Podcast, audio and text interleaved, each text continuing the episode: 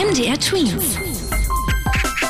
Dein 90 Sekunden Corona-Update. Und da starten wir mit einer guten Nachricht. 14 Städte und Landkreise in Deutschland sind mittlerweile komplett Corona-frei.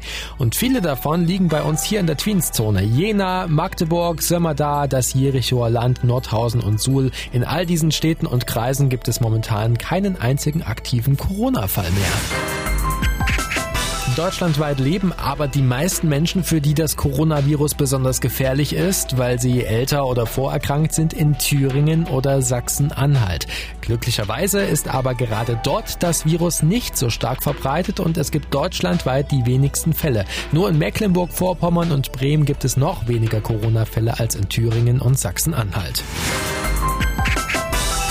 800 Quadratmeter. So groß sollten die Geschäfte nur höchstens sein, um in Sachsen wieder öffnen zu dürfen. Aber diese Regel gilt jetzt nicht mehr. Ein großer Elektronikmarkt hatte gegen diese Auflage geklagt und das Gericht sagt jetzt auch, diese Regel ist nicht zulässig. Heißt, in Sachsen werden wohl bald auch wieder die großen Geschäfte aufmachen.